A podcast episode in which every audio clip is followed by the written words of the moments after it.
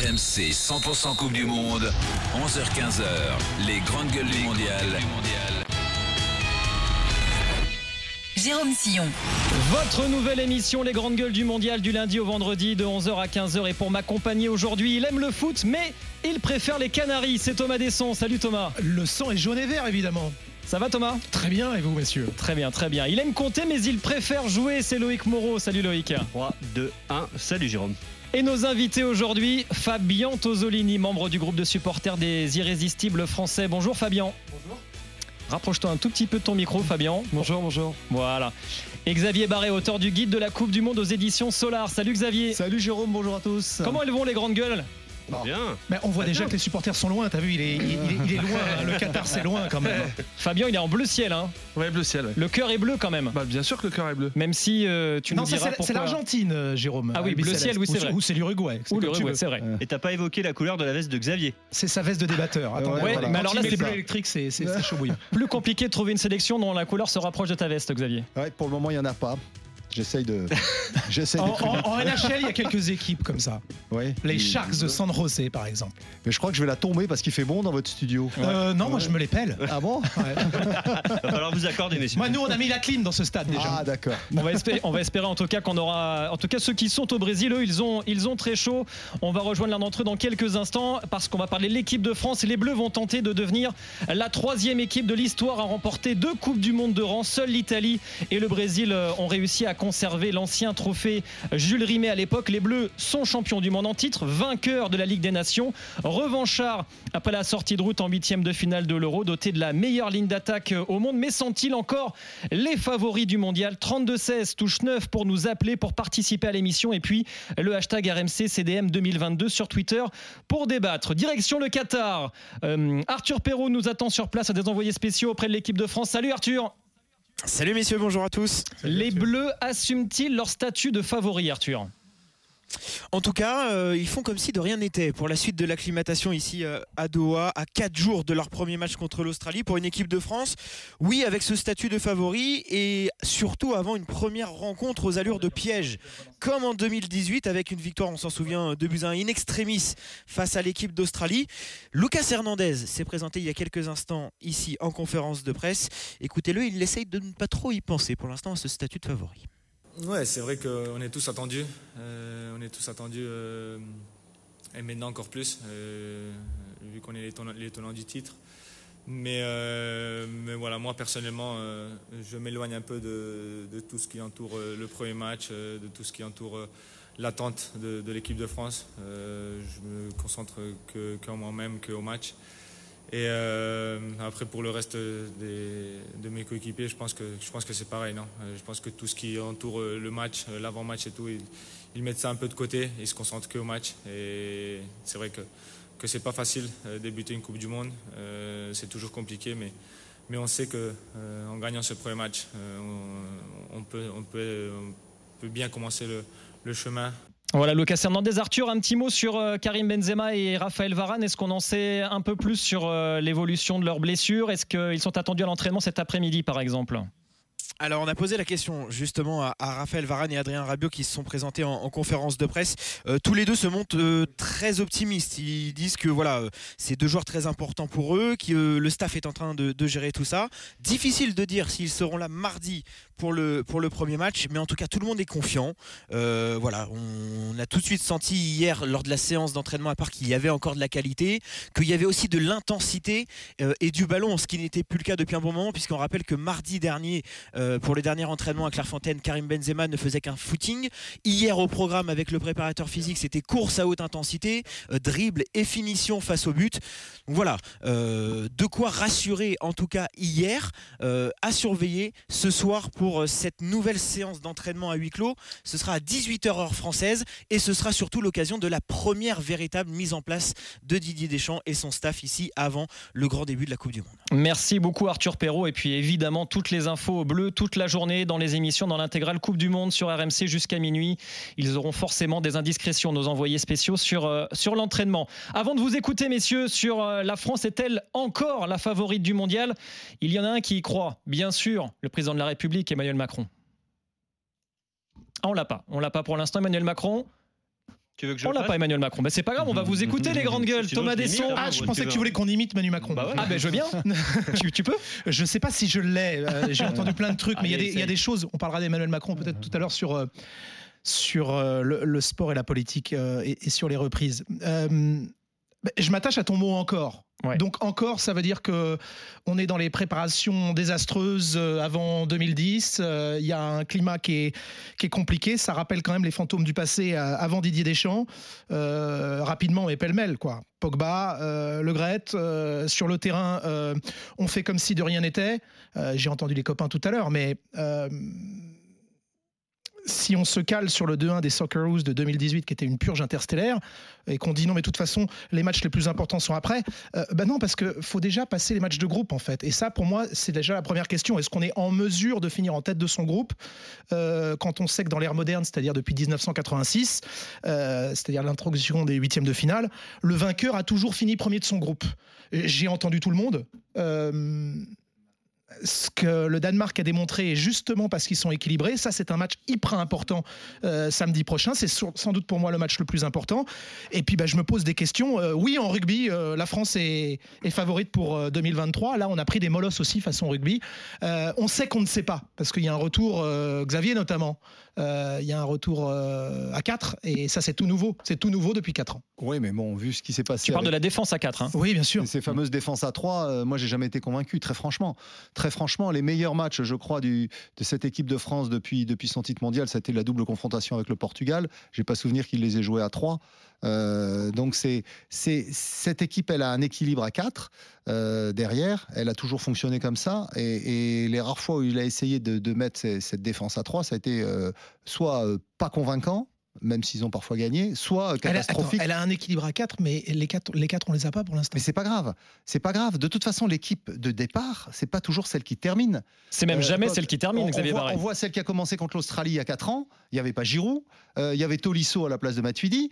Euh, effectivement, la défense était celle qui, qui a démarré, mais dans l'esprit de Deschamps au départ, c'était Sidibé et Benjamin Mendy les titulaires au poste de latéraux. Au dernier moment, il a mis euh, Pavard et, et Lucas Hernandez. Finalement, ils sont allés au bout aussi parce que Sidibé et Benjamin Mendy n'étaient pas opérationnels.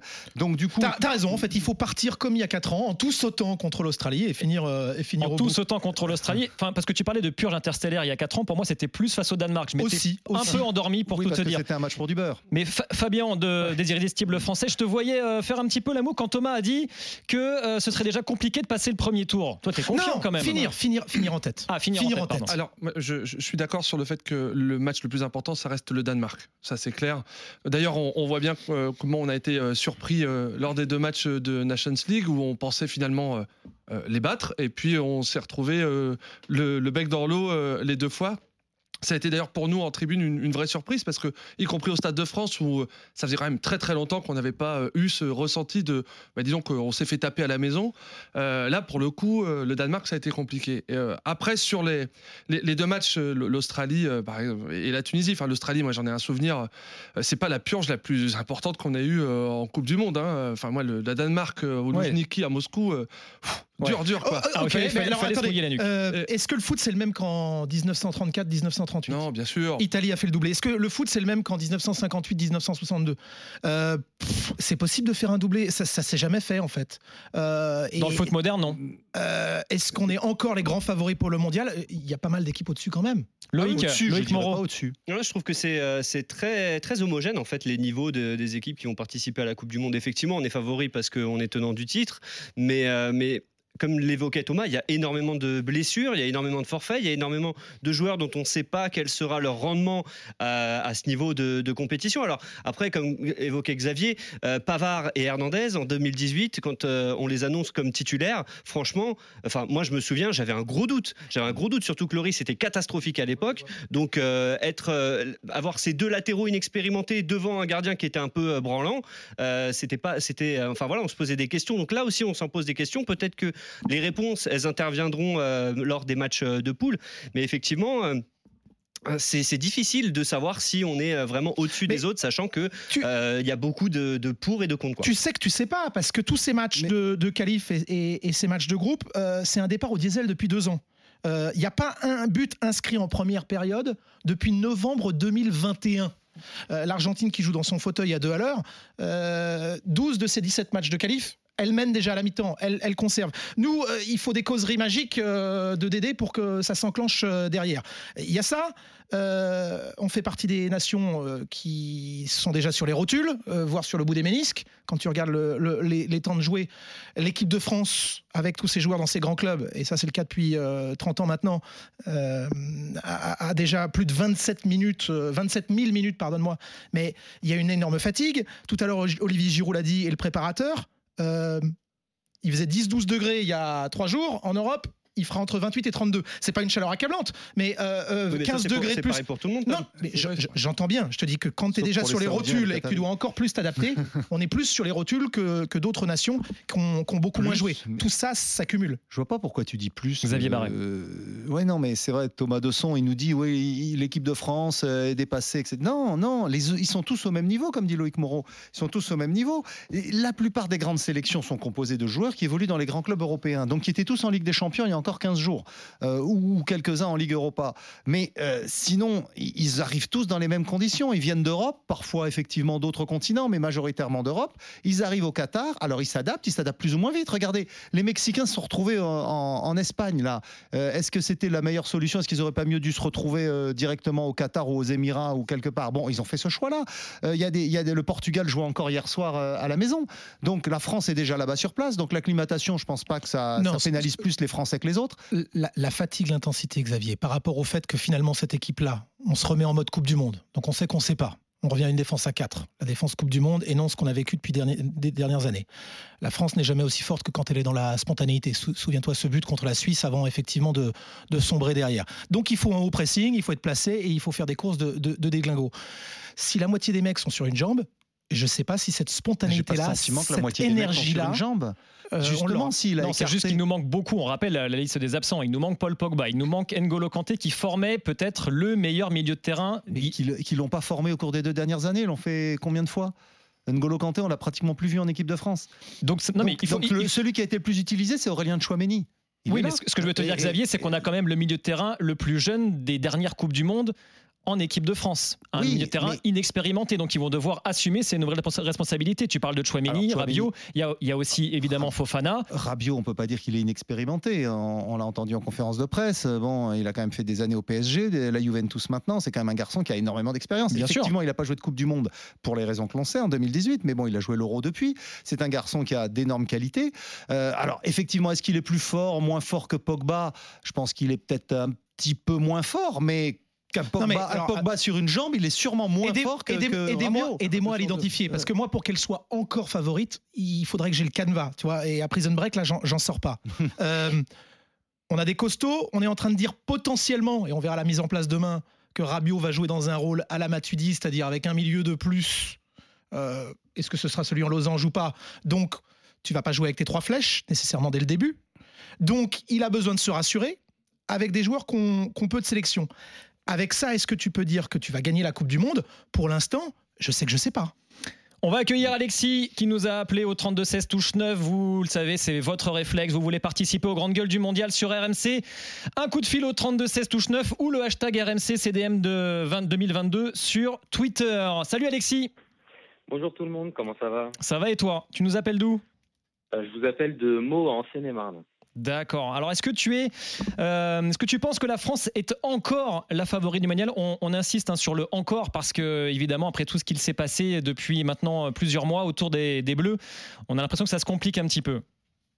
Bah, c'est un peu l'idée que, que j'ai, c'est-à-dire qu'il y a quelques mois, on pouvait dire que oui, on pouvait être parmi les favoris. On avait une super équipe qui se dessinait, le retour de Benzema, euh, des, joueurs qui, euh, qui reviennent à un niveau excellent, Mbappé euh, et pas mal de joueurs. Et euh, le fait est que bah là, vous l'avez dit juste il y, a, quelques secondes, quand on sait que bah, potentiellement on va repartir sur ce qu'on a vu en 2018 avec euh, finalement cette défense avec quatre défenseurs centraux, bah, Rabiot dans un rôle d'ailier gauche. Bah, ouais, moi je sais pas, je trouve ça compliqué, puis surtout que l'histoire nous a prouvé que bah, quand un sélectionneur repart la compétition suivante euh, avec euh, bah, quasiment la, la même équipe, le même schéma, ça risque d'être compliqué si on regarde ceux qui ont joué la finale de 2018 et qui risquent là de démarrer. Il y a Lloris, Pavard, Hernandez, Varane, euh, Griezmann, Mbappé et potentiellement Giroud qui commence. Et encore, il manque Pogba et Kanté. S'ils n'avaient pas blessé, ils auraient été là. C'est déjà pas mal. moi, j'ai un- Ouais, mais du coup, j'ai un petit doute. Je me dis, euh, on, on sait que on, on va pas redonner les, euh, la moitié de euh, l'équipe. histoires à chaque fois. Mais euh, quand on voit que l'Espagne s'est fait sortir, l'Allemagne s'est fait sortir dès le premier tour en jouant avec des effectifs qui bougeaient peu, bah ça, ça donne moins de confiance. Et là, on sait que bah, Benzema c'est compliqué. Est-ce qu'il va jouer ou pas On n'en sait rien. Euh, bon après, remplacé par Giroud. Moi personnellement, étant un, grand fan de Giroud, euh, que ce soit Benzema ou Giroud, euh, l'équipe de France sera aura une, une bonne attaque. Mais euh, je sais pas, je trouve ça compliqué. Et aussi le fait que les joueurs soient inexpérimentés. Enfin, on part avec un milieu Chouameni, Fofana et potentiellement Rabiot. Les trois n'ont jamais joué ensemble. Donc ça va être euh, ça va être compliqué. Et quand on compare aux autres équipes, je prends le match contre le Danemark qu'on a joué là en Ligue des Nations, c'était plus ou moins le- la même chose. Eh ben, on s'est fait manger tout cru au milieu par euh, Eriksen, euh, Delaney et Hochberg, qui sont peut-être intrinsèquement moins bons que euh, les milieux de l'équipe de France, mais qui du coup bah, ont l'habitude de jouer ensemble et, et on s'est fait littéralement manger. Donc pour les phases de groupe, je pense que ça peut passer. Ouais. À mon avis, on finira pas premier du groupe, on finira deuxième. Et si on finit deuxième, on prendra l'Argentine très probablement en huitième. Ouais.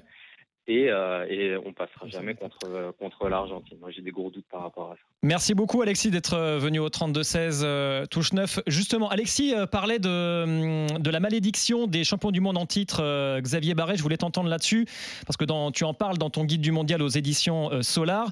Euh, les champions du monde en titre se sont fait régulièrement éliminer dès le premier tour. C'est arrivé ces trois dernières éditions. Oui, et quatre des cinq dernières même. Euh, en fait, chaque fois que le champion, les derniers champions du monde européen se sont tous fait sortir au premier tour de l'édition suivante, c'est en page 10-11 du guide. Euh, il y a eu la France d'abord de, de Roger Lemaire en 2002, on s'en souvient tous, et ensuite il y a eu l'Italie de Lippi en, en 2010, euh, l'Espagne de Del Bosque en 2014 et, et l'Allemagne de Joachim Löw en, en 2018. Et à chaque fois avec euh, un... Alors, c'était pas le cas pour la France de, de Roger Lemaire, puisque c'était Aimé Jacquet, mais Lemaire était son adjoint. Mais sinon, c'était le même sélectionneur qui était resté en place. Et donc, j'ai procédé à une petite euh, ré- revue d'effectifs pour savoir s'il y avait une, une, un- une sclérose du groupe, ce qui explique qu'effectivement, il y avait une usure. Oui, s'il y avait des, raisons qui expliquaient cette usure et cette malédiction. Absolument. Et, et donc, on, on constate que l'œuf, euh, en 2018, euh, il emmène en Russie seulement 9 des 23 champions du monde de 2014. euh, que l'IPI amène en Afrique du Sud seulement 9 des euh, 23 champions du monde de, de 2006. À l'inverse, Del Bosque, lui, en garde 16 dans les 23 en 2014 au Brésil. Et Roger Lemaire en avait gardé 14 euh, en, en 2002 euh, en, en Asie. Donc, il n'y a pas de formule. D'ailleurs, j'avais posé la question à Deschamps et il m'a dit, vous voulez me démoraliser? De toute façon, on se rend compte que si on en emmène beaucoup, ça marche pas. Et si on en emmène moins, ça marche pas non plus. Et donc, l'équipe de France, après le forfait de Kimpembe, il en reste 10. Donc, on est entre les deux. Mais euh, voilà, il y a Donc pas de c'est pas lié au nombre de joueurs en fait. C'est pas lié au nombre de joueurs, mais Deschamps est souvent venu sur ce sujet dans ses conférences de presse. Il a dit que c'était important justement de revigorer, de régénérer le groupe en permanence pour justement éviter les comportements de sénateurs, pour qu'il y ait une saine émulation. J'ai le sentiment qu'il est plus euh, sur cette euh, volonté de, de renouveler le groupe, de le redynamiser et d'éviter justement les, les comportements de, de, de gens qui sont euh, des barons. On est jeune, mais pas si jeune que ça. Euh, Del Bosque aurait pu tenir. C'est-à-dire, il y a eu un Euro 2008, euh, une Coupe du Monde, et puis de nouveau un autre Euro en 2012. Euh, ça aurait pu faire la blague et remporter deux Coupes du Monde. Euh, c'est c'est au-delà de 28 ans la moyenne d'âge euh, des, des sélections. Tu vois, par exemple, 22, 23 ans en Ligue 1, 25, 26 ans en Première Ligue, et quand tu es à ton apothéose, elle est 28 ans, voilà euh, la sélection. Elle avait euh, 25 ans et 10 mois, l'équipe de France en 2018, paradoxalement avec moins de sélections. C'était une des Elle- plus jeunes. Elle a quelques mois de plus, ça reste homogène, 26 ans et, et 8 mois. Mais ça reste jeune, c'est ce que tu veux dire. Un petit peu plus jeune que les autres, mais plus vieille qu'en 2018. Tu vois, le paradoxe, c'est qu'il y a moins de sélections, mais les mecs ont un, un- un peu plus de métier en club. Ouais, mais, mais est-ce qu'on peut s'appuyer là-dessus quand on parlait du cas de Rabiot? Parce que Rabiot, effectivement, il s'est retrouvé en dehors de la sélection pendant deux ans, deux ans et demi. Euh, Benzema, il s'est retrouvé en dehors de la sélection pendant six ans. Donc ces gars-là, s'ils avaient eu, entre guillemets, une trajectoire normale, ils- ils, euh, mécaniquement, le, cap- le capital, le total de sélection de l'équipe de France serait, serait plus important. Donc je rejoins, effectivement, l'analyse de Thomas Desson est, est très juste, mais il faut la relativiser quand même. Non, moi j'ai entendu le supporter, si on a une minute, Jérôme. C'est En fait, ce qu'on est en train de dire On depuis ce matin veux, à, à 7 heures, c'est qu'il y a une première Coupe du Monde et puis il y en a une deuxième qui démarre le 3 décembre euh, à partir des huitièmes. On écoute le supporter. Euh, j'ai oublié son prénom, je m'en excuse. Euh, Alexis tout à l'heure Alexis, voilà, il nous dit euh, si c'est France-Argentine en huitième, ça fait pas la même blague qu'il y a 4 ans. Il a un, il a un plan, euh, Didier Deschamps. Il prend pas Gaëtan Laborde, il prend pas Martin Terrier, il prend Thuram, il prend Colomboigny, des flèches altruistes.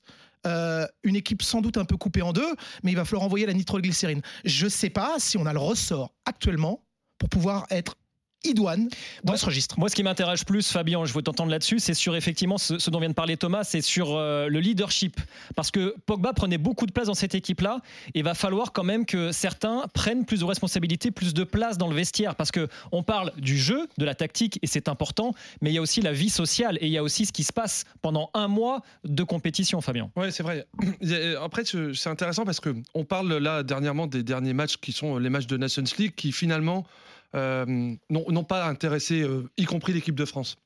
Enfin, en tout cas, c'est le ressenti qu'on a eu. On s'est fait reléguer, Et on le rappelle. hein. On- on- non, non, on s'est sauvé, on s'est sauvé Ah oui, tout pardon. juste. On s'est Ouais. sauvé tout juste. Mais, euh, révélateur. mais si on prend, mais si on prend euh, juste avant, euh, qui est les deux, euh, la demi-finale et, et la finale de Nations League euh, en Italie, le, le- le- le match, enfin un des matchs qui m'a fait le plus vibrer depuis quelques années, c'est quand même le France-Belgique, où, euh, où, où on a un scénario euh, incroyable. Et quand on regarde l'équipe, c'est quasiment la même équipe qu'on peut recréer là pendant la Coupe du Monde. Alors, est-ce que cette équipe de France n'est pas meilleure quand il y a vraiment un enjeu, euh, un enjeu, je dirais, de compétition, d'aller chercher la gagne, d'aller chercher la coupe? Ce qu'on a finalement ressenti et, vécu un peu pendant cette demi-finale incroyable où, à, la 89e, on a perdu parce que le but de, Lukaku et finalement il est annulé par la VAR et on marque juste après. Enfin voilà, c'est- une, équipe qui est un peu particulière. Et après, pour répondre à, ta question sur la question du leadership, euh, ce que l'on a vu, moi j'étais à, à Clairefontaine mardi, j'ai- quand même l'impression d'avoir une équipe qui vit bien. Euh, et et c'est pas ce qu'on a toujours vécu quand on allait à Clairefontaine à une époque. Voilà. D'accord. Tu fais y a- référence à quoi, Fabien? Euh, ben, à, à des périodes, alors pas 2018 parce qu'on a quand même senti que Ouais. 2018 ça, ça vivait déjà, mais avant, enfin moi j'ai des souvenirs, j'étais un peu plus jeune quand même, mais quand j'allais euh, voir les entraînements en 2015, euh, 2016, c'était pas toujours, c'était pas toujours très joyeux, c'était parfois même un peu sombre. Là, ça vit bien, ça se marre, il y a une vraie communion euh, avec euh, entre eux et puis aussi avec les, avec le public, ce qui n'a Mhm. pas toujours été le cas. hein.